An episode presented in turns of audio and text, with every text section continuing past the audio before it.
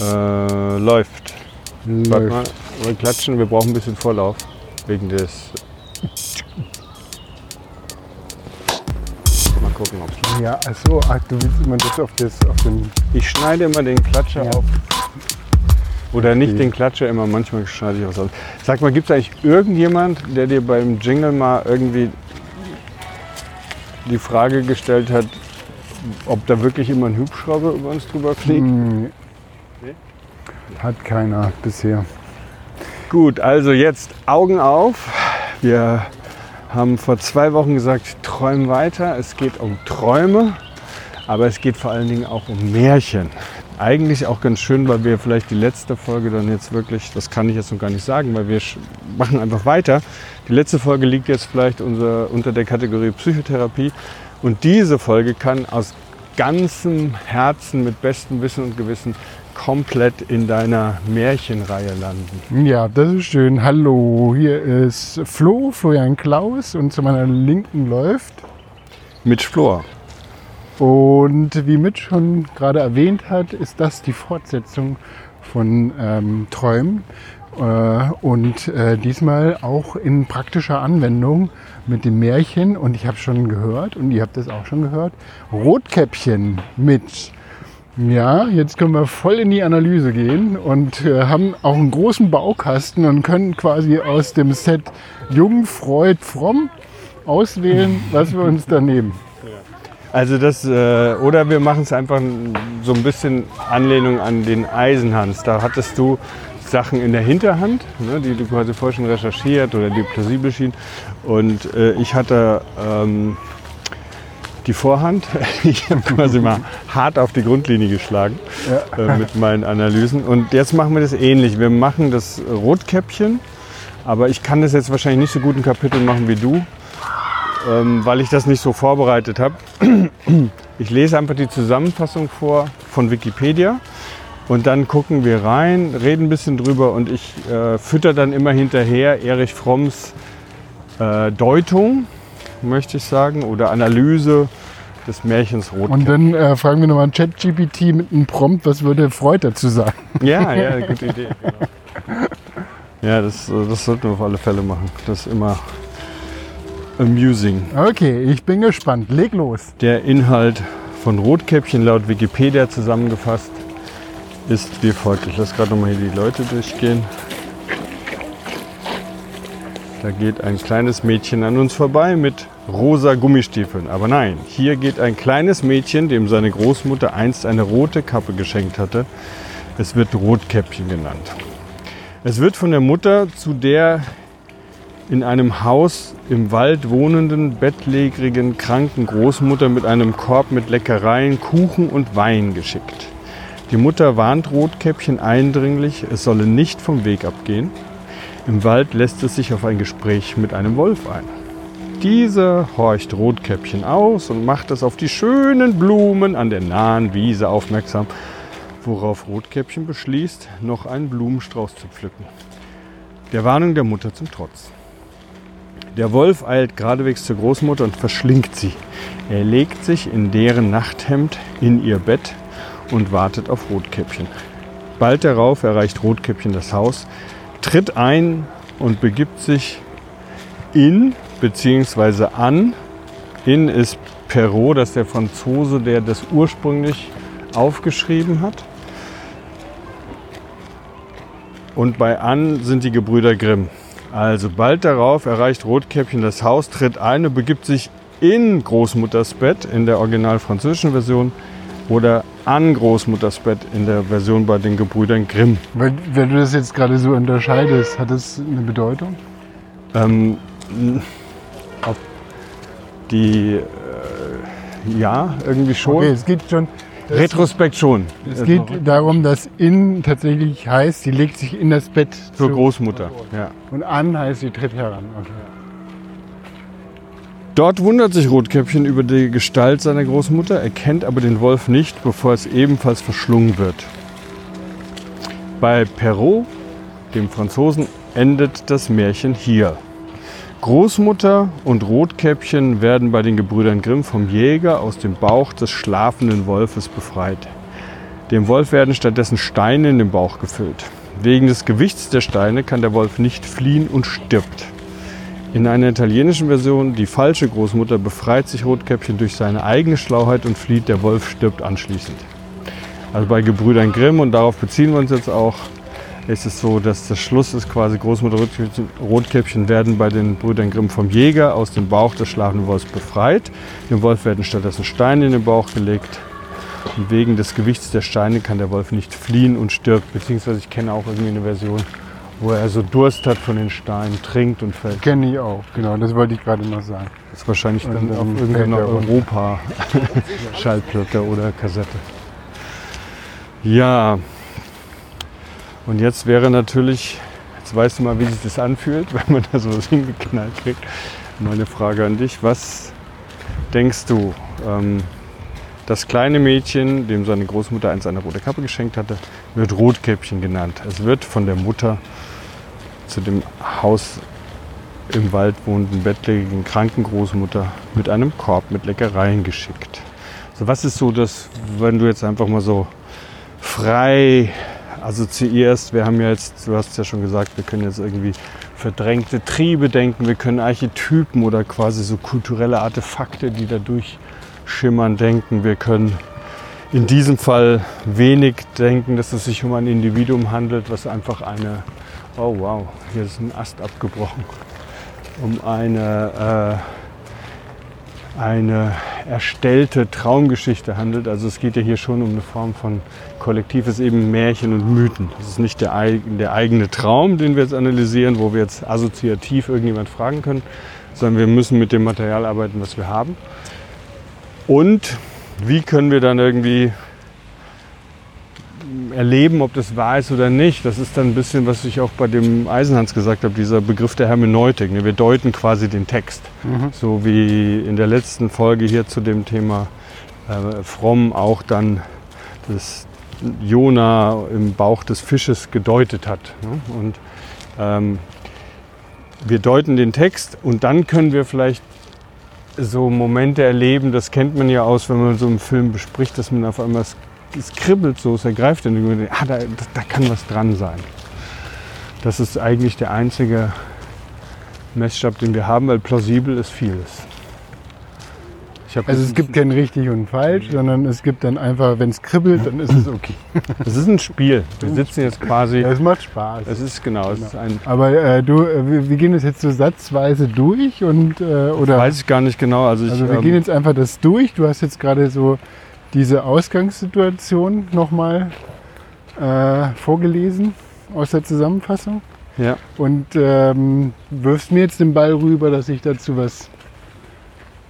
Ja, jetzt mal eben genau mit der Brille eines Deutenden oder eines analytischen, einer Traumanalyse oder Märchendeutung wohl eher.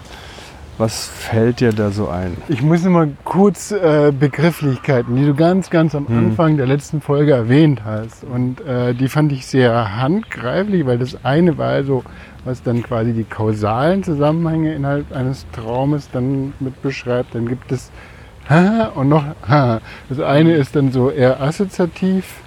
Das, und das dritte war, kannst du das noch mal kurz, ähm, damit man... Also es gibt, es gab diese drei Symbolebenen. Ne? Es war die konventionelle, der Tisch, die Sprache. genau, da geht es konventionell. da geht's um sowas, was man irgendwie Ja, ja, ja. abgemacht hat. Das hatten wir beim Eisenhans, glaube ich, auch so ein bisschen drin, als wir zum Schluss eben über diese Flaggen und die Armeen und sowas gesprochen haben, wo wir beide so das Gefühl hatten, das ist alles plausibel, aber irgendwie ist es nichts, was einen so tief ergreift, sondern vielleicht hat die Farbe der Ritter irgendwie eine historische Bedeutung. So, ne? Also konventionell. Genau. Dann Also gibt es geht um die Symbolik. Konventionelle Symbolik. ja, dann die zufällige Symbolik. Das ist das, was so idiosynkratisch ist, was für dich gilt. Also genau, die individuelle. Dieser Park hast du in der letzten Folge erklärt, da bist du viel gejoggt. Ja. Wenn du hier durchläufst mit mir, dann erlebst du etwas, was für was der Park steht. So ein Lebensabschnitt, Tageszeit, vielleicht bestimmte Jahreszeiten. Vielleicht hast du dich mal hier verletzt, vielleicht hast du dich hier verliebt. Also dieser Park bedeutet für dich ein Symbol für etwas, was aber nur für dich gilt. So. Und dann gibt es die universale Symbolik. Das sind solche großen Bilder wie das Feuer, das Wasser, die Sinnflut, das Schiff vielleicht. diese Sachen, die einen einladen, das vielleicht auch mit Jungen zu verbinden, mit Jungsarchetypen. Aber Fromm grenzt sich davon ab. Er sagt, nee, das Universale ist nichts, was wahrhaftig von uns transzendental spricht durch den Traum, sondern selbst die Sonne, die ja so richtig archaisch universal zu sein scheint, kann kulturelle Unterschiede aufweisen. Mhm. Und das andere waren halt eben die manifesten und die latenten äh, Inhalte. Märchen, Traum, Mythen, Inhalte. Die manifesten sind die Geschichten, der Plot in gewisser Weise. Und die latenten sind die Dinge, die unten drunter liegen. Ja, und man kann ja sich sehr gut vorstellen, dass äh, die Geschichte, also einfach ein Plot, ne, das kennt man so eher aus dem Film, wir sind ja auch eigentlich ein Filmpodcast, ein Plot kann einfach schlecht umgesetzt sein, sowohl in der Kameraarbeit mit den Schauspielern wie auch immer, da funktioniert der einfach nicht. Und der gleiche Dialog, gleiche Länge, gleiches Timing kann da besser funktionieren als da. Ne? Und da passiert irgendwie was, was nicht eben nur in diesem manifesten Geschichtsthema drin ist, sondern das ist das Latente, da steckt noch irgendwie was dahinter. Das ist vielleicht die Performance, das Performance-Thema, das sind äh, Dinge, die halt nicht alleine über den Plot machbar sind. Du kannst es nicht konstruieren. Ja, ich glaube, das ist so ein ganz gutes Vokabular, mit dem man dann erstmal so arbeiten kann. Okay, die, die Auftaktszene zu Rotkäppchen, würde ich sagen. Das Manifeste, wenn wir das jetzt nehmen, ist halt, die Mutter schickt Rotkäppchen in den Wald zur Großmutter mit einem Korb mit Kuchen und Wein und sagt, verlasse nicht den Weg. Ja, also ähm, jetzt so rein äh, konventionell ist das ja erstmal so ein valides Set. Ja, also Genau, das ist der Manifest, äh, das ist die Geschichte. Ne? Es geht los. Wir werden mitten reingeschmissen, also und wir haben auf so einer Märchenebene würdest du wahrscheinlich auch sagen, du hattest es ja ganz gut beschrieben, wie äh, bei Grimm auch diese Märchen alle so katalogisiert sind in unterschiedlichen Kategorien, ne, wo die reinfallen. Ich weiß nicht, wo Rotkäppchen dahin gehört. Ich habe es sogar irgendwie mal mir rausgeschrieben. Ich habe es jetzt irgendwie, ich kann es nicht so schnell sehen.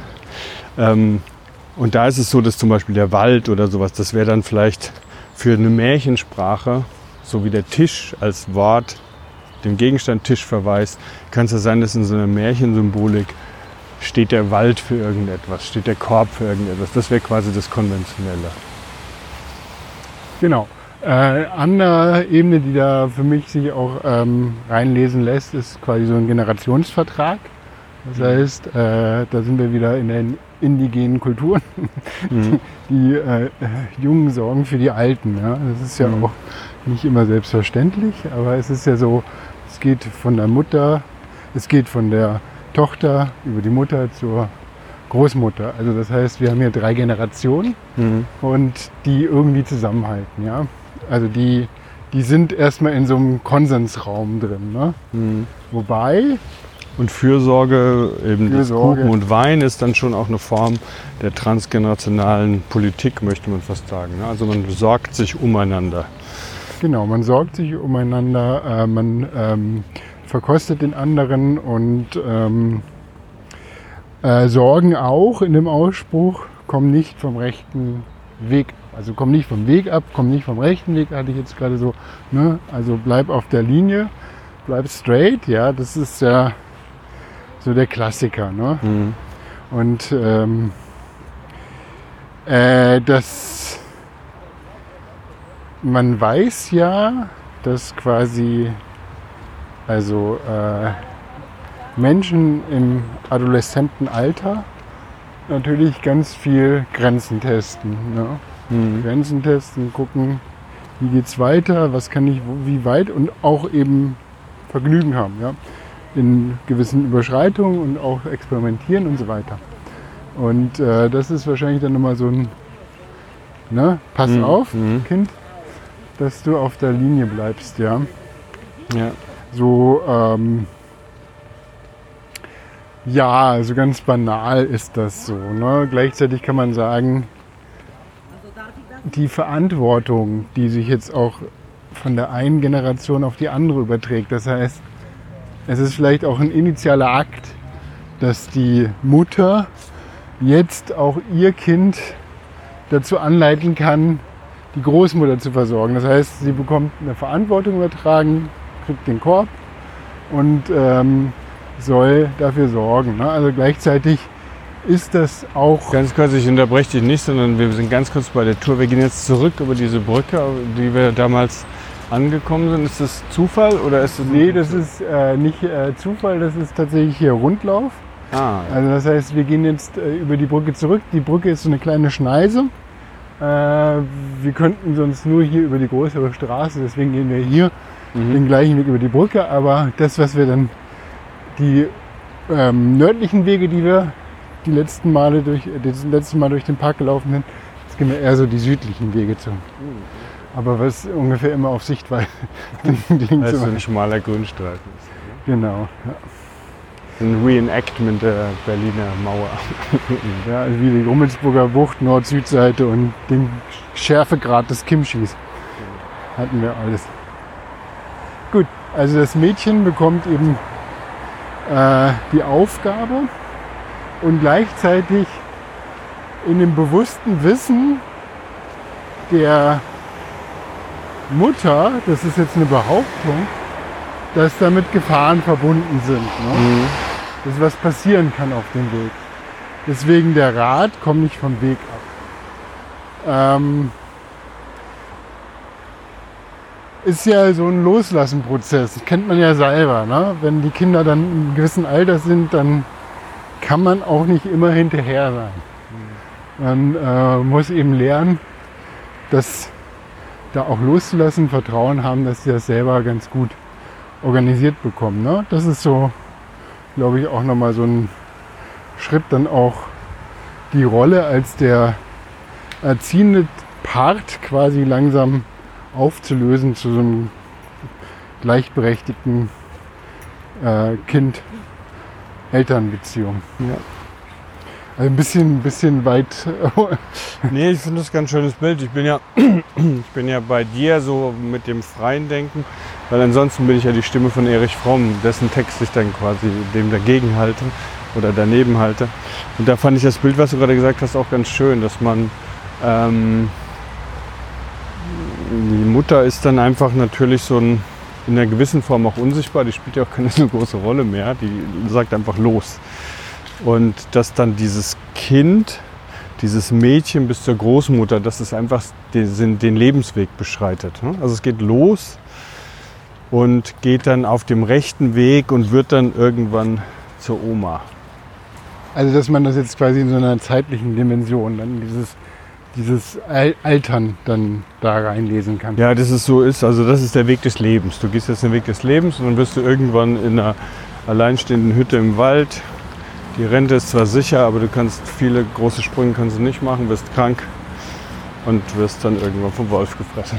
also nee, gut, so weit geht dann die Analogie. Ja gut, aber äh, könnte man insofern auch sagen, weil äh, am Anfang hast du noch Mutter-Tochter und dann aber die, ähm, äh, die direkte Präsenz von, von, äh, von der Tochter zur Großmutter ist ja auch immer unterbrochen. Hm. Ne? Also nachdem eben der Wolf schon zugeschlagen hat. Ja? Hm. Also die sind nie so richtig in einem Raum drin. Hm. Ja. Willst du mal hören, ähm, was Erich Fromm sagt? Gerne, ja. Das Rotkäppchen ist ein Symbol der Menstruation.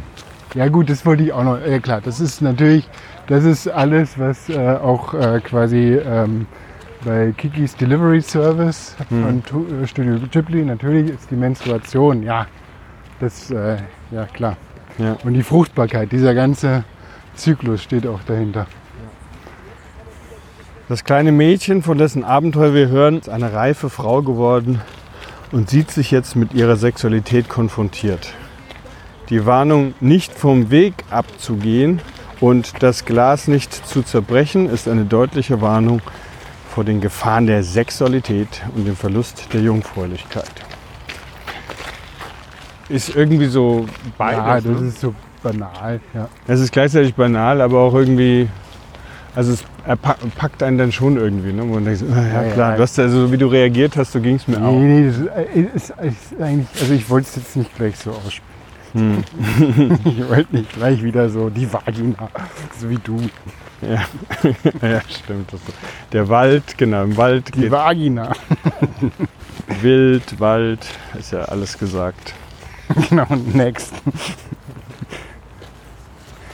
Okay, war's das? Nee. So, jetzt kommt dieser Wolf rein, ne, der halt im Original dann dem Mädchen irgendwie so nahelegt, auch mit Blumen zu pflücken und so. Das will ja die Großmutter. Und das macht sie dann auch, finde ich eine super Idee. Obwohl man ihr das alles verboten hatte, mit dem Wolf zu sprechen. Und der rennt dann irgendwie los Richtung Haus. Ja. Also was ist der Wolf in dieser, in dieser Deutung, die du hattest anfangs? Welche Rolle spielt der Wolf? Naja, ich meine, er ist ja auch schon so, also er ist ja erstmal ja natürlich die Bedrohung bei Wolf. Ne? Es, ist ja, es ist ja quasi die Gefahr. Ja? Auf der einen Seite. Aber gleichzeitig äh, schafft er ja auch so ein, äh, eine Brücke zur, zur Freude, ja? zum Spaß. Ja? Was dann sicher wieder so mit der Sexualität dann thematisch zusammengerückt werden Ach, du kann. meinst in Richtung äh, Blumen, ne? Genau, Blumen. Also das heißt, er, er, er ist ja dann auch in irgendeiner Form so, ja, was interessieren die Blumen, ja, aber er, irgendwie fängt er ja an, dann auch zu instrumentalisieren, das Mädchen, indem er sagt, hier, guck mal, Blumen, das macht dir vielleicht Spaß. Ja, also das heißt, ähm, äh, er lenkt sie ja ab vom Weg, ja. Ähm, wenn man jetzt dann auch diese Deutung von rechten Weg, ja, und dann eben mit äh, der Sexualität in dem Zusammenhang bringt, dann ähm, könnte man ja meinen, dass der Wolf in dem Moment seinen Vorteil irgendwo auch sieht und äh, eben sich über, die, über das Mädchen hermacht. Ja. Ja. Stattdessen, und das ist halt so ein komischer Shift in diesem Märchen, sagt er, ja guck mal hier Blumen und geht zur Großmutter. Also, wa wa warum? Mhm. Also, ne, also ist dann, also wenn man das jetzt so ein bisschen auch äh, quasi dann, dann den Eisenhans jetzt von dir interpretiert da reinholt, dann könnte man ja vielleicht sagen, äh, das Mädchen und der Wolf ist eine Person. Ja, total spannend. Habe ich nämlich lustigerweise, als du ins Stolpern kamst, oder nicht ins Stolpern, sondern eher so äh, leicht erzürnt warst, was soll das eigentlich, ähm, habe ich genau den gleichen Gedanken gehabt, erstmal alles auf die gleiche Bühne stellen, was Ja. dann passiert. Und dann würde man, das klingt ja so ein bisschen freudianisch, dann würde man natürlich sagen, äh, die Mutter schickt das Kind zwar los, aber natürlich sind Mutter und Großmutter in einer Sache sehr vereint, nämlich sie sind das Über-Ich, das sozial Erwünschte. Ne? Also die, es ist natürlich eine Form von Kümmern, Fürsorge und man möchte das, nur das Beste fürs Kind. Und gleichzeitig ist es in dem Moment dann so, wenn der Wolf und das Mädchen eins sind, ist natürlich das Spannende, dass der Wolf die Blumen sieht, als Teil des Mädchens, so ein bisschen. Den Film hast du mir empfohlen, den habe ich nicht fertig gesehen. Ähm, wo der, äh, wo der Typ irgendwie so sieben unterschiedliche Charaktere spielt oder so. Kannst du dich erinnern? Ist das nicht von dem gleichen auch, der ähm, Glass gemacht hat? Äh, ja, genau, das ist der, ähm, äh, ich glaube, das ist der dritte Teil von, von der Trilogie mit. Ja, ich habe ja vergessen, wie der hieß. Hm, Du hast mir den, ich habe den nie ja, fertig der war ist schon echt sehr, sehr beeindruckend. Ich habe den nicht fertig geguckt. Ich fand ihn ein bisschen bedrängt, aber das wäre ja dann sowas. Ne? Der Wolf ist genauso da wie das Mädchen. Beides ist wahr und an dieser Rotkäppchen, Menstruation, Pubertät. Und dann ist der Wolf, der auch das Mädchen ist, frisst die Großmutter. Das heißt, der macht jetzt über ich aus. Ja, der macht, wenn man freudianisch denkt, dieses gesellschaftliche sollst du, darfst du nicht und sowas. Ne? Das frisst er einfach auf.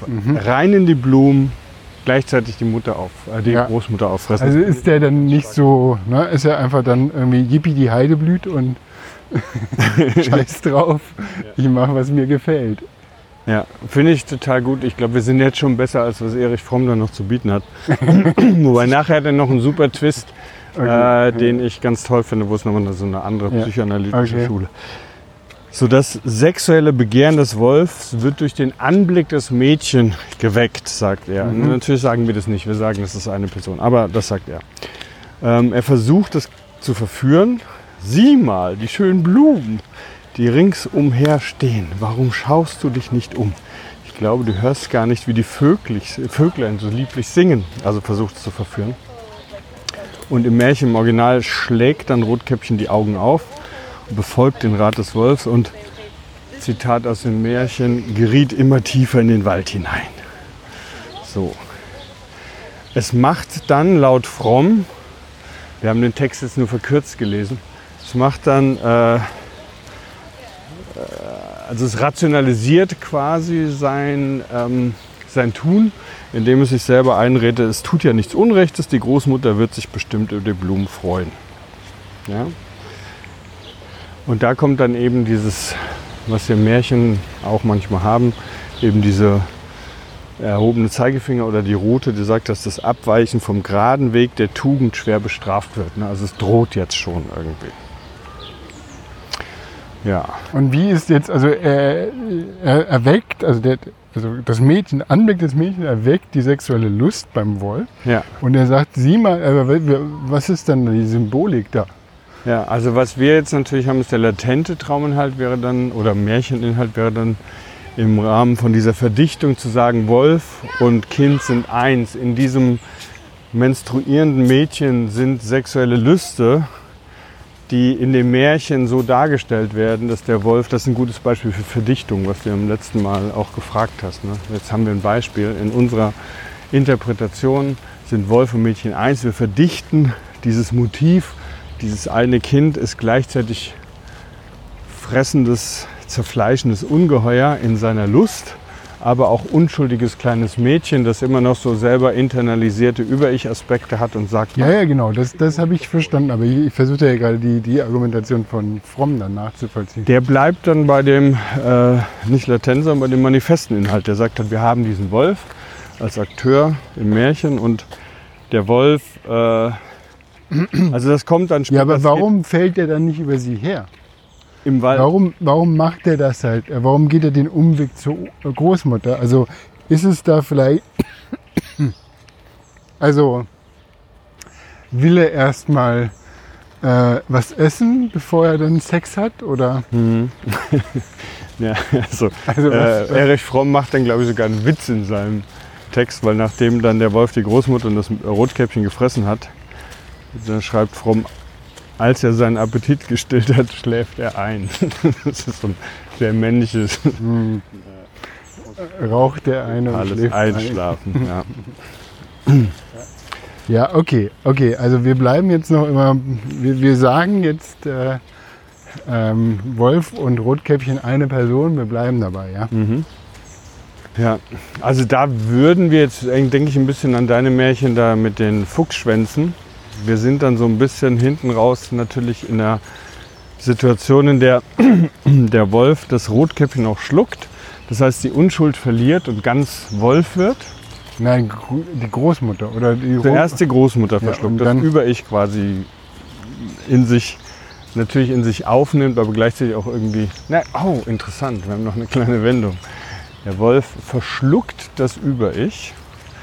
Ähm, und integriert es aber nicht, verschluckt auch noch das Rotkäppchen, wird dann in diesem Moment halt ganz Monster, so direkt nach der Menstruation. Warum nach der Menstruation? Weil da einfach die Natur durchschießt, also die sprießt und fließt und ähm, da ist es. Aber die Menstruation ist doch genau das Zeichen dafür, dass eben die Fruchtbarkeit nicht aufgegangen ist. Also die Menstruation ist ja quasi das Ergebnis, dass eben nicht die Natur sich weiter. Ah, okay, nee, ich hatte das ja als Lebensabschnitt gesehen, quasi nach der Pubertät. Ach so, also damit okay, eröffnet sich okay. dann dieser. Also jetzt nicht nach dem Akt des Menstruierens? Nee, sondern, ich hatte okay, genau. Verstehe. Also das ist ein menstruierendes Mädchen jetzt, das heißt, es ist fruchtbar. Und äh, der Wolf, der das Mädchen auch ist, der schluckt das Über-Ich, schluckt dann auch sein kindliches Ich und ist dann in diesem Moment aber dann auch irgendwie einschlafbereit. Das Über-Ich wirkt langsam wie so eine Aspirieren-Komplex irgendwas und setzt sich, weil er ist jetzt ja alle, also wir, gehen jetzt hier ein bisschen all in, er ist jetzt alle Agenten auf der Bühne. Das heißt, auch der Jäger gesellschaftliches Regulativ, das watscht ihn ja dann irgendwie ab. Ne? Oder sie ist ja eigentlich das Mädchen. Das heißt, in dem Moment kommt dann ein Mann auf die Bühne, ein Jäger, der ähm, dem Wolf sagt, nee, so geht es nicht. Oh, coole Wendung. Also du hast, du hast mir die Augen geöffnet, was dieses Märchen angeht. Ich muss jetzt leider kurz zurückgehen und hier einen Umweg gehen, damit wir deine... Es wird eine kurze Folge, aber total aufregend. Ich bin ganz, ich bin ganz tief Du ergriffen. mich auch gar nicht mehr. Ich habe auch immer. Na gut, wer soll ich jemanden fragen, der Candy Crush neben mir spielt? Nein, stimmt ja gar nicht. nein, nein, nein. Ich bin schon Level 5000. Jetzt machen wir hier Pause auf Flo's äh, Deutung und gucken nochmal kurz, was Fromm sagt, weil es ist ein spannender Diskurs auch inner, innerhalb der Psychoanalyse. Und zwar, welche Rolle spielt der Mann und wie wird die Sexualität dargestellt? Ja? Der Mann wird als rücksichtsloses, listiges Tier und der Geschlechtsakt als kannibalisches Handlung geschildert. Aber wo ist denn der Geschlechtsakt? Naja, das ist der, das die Großmutter fressen und das Kind Also das heißt, er macht da halt auch irgendwie so äh, in so einer Kategorie Sex, die man normalerweise auf irgendwelchen Internetseiten, Portalen findet. Ähm, da, also er geht jetzt weiter und sagt halt so, dass ähm, er sagt, Frauen, die Männer lieben und sich an der Sexualität erfreuen, teilen diese Ansicht nicht. nicht. Ja? Aber der Hass und das Vorteil gegen die Männer treten am Schluss der Geschichte nur deutlicher hervor. So. Das heißt, äh, er sieht das jetzt als eine, also es sind drei Frauen, ne? äh, die Großmutter, die Mutter und die Tochter. Und dem gegenüber steht halt der Wolf als äh, kannibalische, lustvolle und rücksichtslose tierische äh, Geschlechtsakt, Sexualitätsinvasion, ich weiß nicht, wie man es nennen möchte. Und der Jäger, der ist wie so ein bisschen so eine Randfigur, ist auch ein Mann, aber der wird ja nicht weiter spürbar. Ne? Der ist eher so eine Rolle. So. Und er sagt jetzt halt, dass das so ein Bild ist von der männlichen Sexualität, vor dem halt gewarnt wird und vor allen Dingen auch Frauen, die selber keinen Spaß an der Sexualität haben, unterstellt er jetzt hier, ist nicht meine Meinung, ähm, die haben so ein Männerbild. Also sage ich jetzt mal komplett verkürzt und das ist nicht meine Meinung. Okay. Und jetzt wird es aber spannend und dann kommen wir indirekt wieder zurück auf das, was du sagst. So. Jetzt ist die Frage, was passiert denn mit dem Wolf? Und er sagt hier, fragt dann, wie wird der Wolf lächerlich gemacht? Ja? Es wird geschildert, wie er versucht, die Rolle einer schwangeren Frau zu spielen, die lebendige Wesen, die im Leib hat. Rotkäppchen steckt Steine, das Symbol der Unfruchtbarkeit, in seinen Bauch und der Wolf bricht zusammen und stirbt. Jetzt sind wir ein bisschen durcheinander. Ich glaube wahrscheinlich in der Version, die Erich Fromm vorliegt, ist das Rotkäppchen nicht verschlungen. Ach nee, Quatsch, das wird befreit, rausgeschnitten und dann kommen Steine rein. Ja, ja, genau. Also Rotkäppchen macht es aber. Ich glaube aber, der Jäger ist da eigentlich beteiligt in der Version, die ich irgendwie verinnerliche. ja, die kenne ich auch. Ja. So, und das ist, der, das ist so ein Kniff äh, in Richtung äh, Karen Horney. Das ist eine deutsche Psychoanalytikerin, die äh, dann aber auch in Amerika, die leider nicht sehr alt geworden ist, aber die in Amerika dann auch ihr, ihre Arbeit fortgesetzt hat. Die hat gegenüber der kompletten versammelten Männerschaft, die die Psychoanalyse begründet haben, einmal diese Behauptung aufgestellt, die ich kongenial finde, um alles mal zu hinterfragen und sagt halt, dieser äh, Penisneid, den die Mädchen angeblich hätten vor Männern, die halt so einen Penis haben, den so rumwedeln können im Stehen pinkeln und so weiter. Dieser Penisneid ist eigentlich, da sind wir beim richtig schönen eigentlich Twist, eine Abwehr des Gefühls, den Frauen unterlegen zu sein, weil nur Frauen können Leben gebären, Männer können das nicht. Naja, das ist der klassische Gebärmutterkomplex. Und das ist diese Sache, die halt dann in den 20er Jahren auch die Neopsychoanalyse, der Karen Horney auch, Horney, äh, auch mit ähm, aktiv ist, also dem auch zugerechnet wird, kam das halt so rein. Und das webt er hier rein, dass er halt sagt, da wird der Mann lächerlich gemacht, indem der dann irgendwie diese Steine reinkriegt und damit geht gar nichts mehr. Weißt, der kann, das, kann, das ist einfach nur ähm, nur ein lächerlicher Versuch, der Frau irgendwie ähnlich zu werden. Naja, also ich meine, das fängt ja schon vorher an, ne? weil äh, ich habe mich ja schon als Kind immer wieder gefragt, wie kann das sein, dass der, Ro äh, der Rolf, der, Ro der Rolf mehr Pokémon-Karten hat als ich. Ja. Nein, dass der Wolf Ich kann es dir sagen, weil wenn du den Rolf rückwärts liest, dann ist es. Mr. Floor. Ja. Okay, ähm, warum der Wolf jemanden so konsumieren kann, dass er den nicht zerbeißt, sondern als Ganzes schluckt. Und das, und das ist, finde ich, halt so, das hat mich total beschäftigt. Aber wenn man jetzt quasi diese Inter Interpretationsansatz, dann ist ja quasi die ein, einzige Methode, dass eben ein, hm, ein, ein, ein, ein Mann dann etwas Lebendiges im Leibe hat, das als Ganzes zu verschlucken. Hm. Ne, ist ja dann so ein bisschen so dieses, dieser Schlüsselmoment bei, ähm, bei dem Film Alien. Alien auch. genau, der Alien auch, aber ich dachte jetzt eher an den äh, asiatischen Film. Aber ähm, Sag mal welchen. äh, das ist dieser ultra bru brutale äh, Rachefilm, äh, wo der dann mit einem Hammer dann rumläuft. Ah, ja, ja, ja. Äh, Koreanisch ist der. Koreanisch, genau. Und äh, gibt es auch diesen Schlüsselmoment, wo er dann einen lebendigen Tintenfisch dann äh, verschluckt und du siehst dann, wie dann das Tentakel aus seinem Mund dann so um ihn herum auf den Backen äh, das zu tasten beginnt. Und das war jetzt so diese konditionierte äh, Methode, um ihn dann die Erinnerung wieder zurückzubringen. Hm. Ne? Also es gibt, und, und da fängt es ja dann schon an mit dem Verschlucken. Da muss er nicht die Steine haben. Also die Steine ist die Negation von, von er ist es diese, diese Simulation von Schwangerschaft. Ja, das finde ich eigentlich ziemlich stark, das Bild. Ja, schwanger zu werden.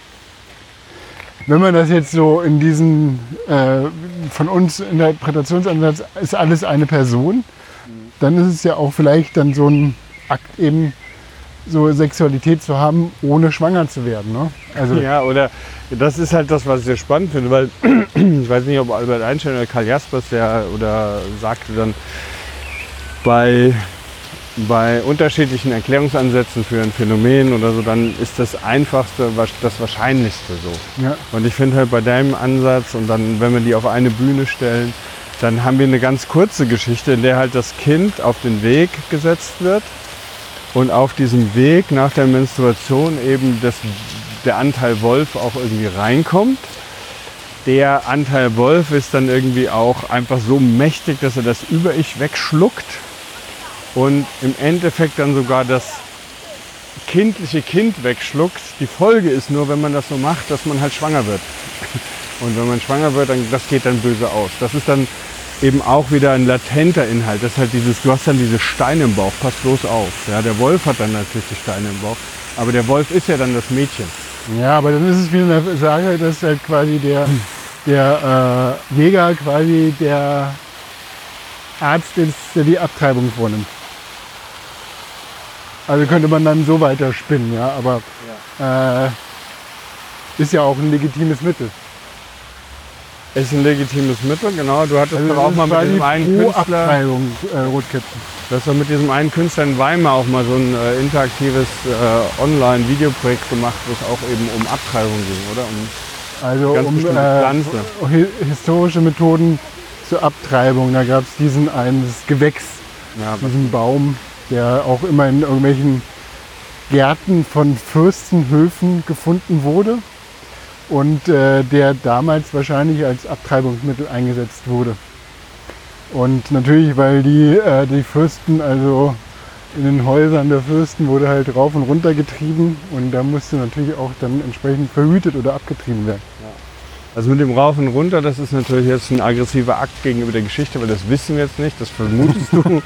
ähm, allerdings ist es gleichzeitig, diese Pflanze ist halt ein ganz tolles Beispiel für dieses Schopenhauer, Freud, Nietzsche-mäßige Denken. So, ne? Es ist dann halt nicht das, die Aufklärung, sondern am Hof gibt es dann wirklich im Garten so Pflanzen, wo man Tee macht und das hilft dann, das quasi äh, die Menstruation kommt. Ja, ist, nur ein, ist auch nur ein Interpretationsansatz. Es wurde so, ich weiß gar nicht, ob das so. Es war eher so eine künstlerische Belegung als wirklich eine historische. Ja.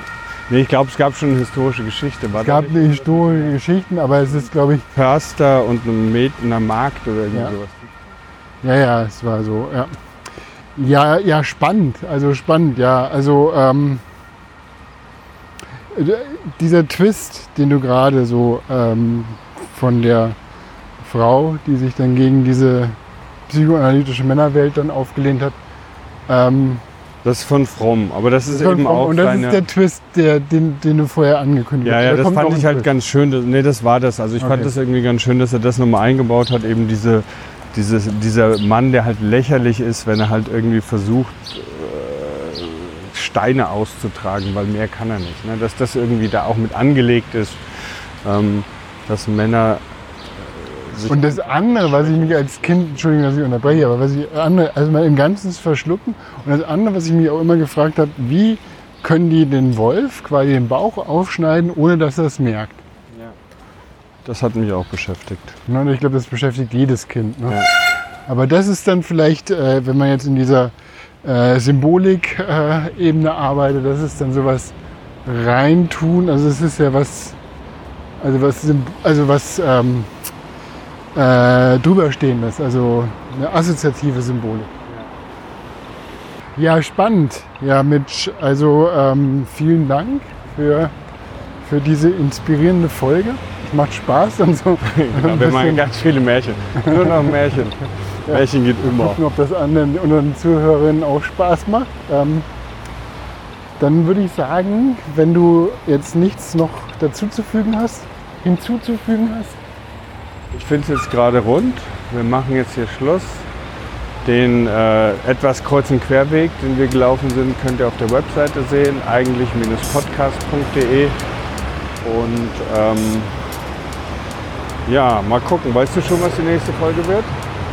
äh, nee, ich kann noch nicht sagen, was die nächste Folge wird. Okay. Wir sind so tagesaktuell.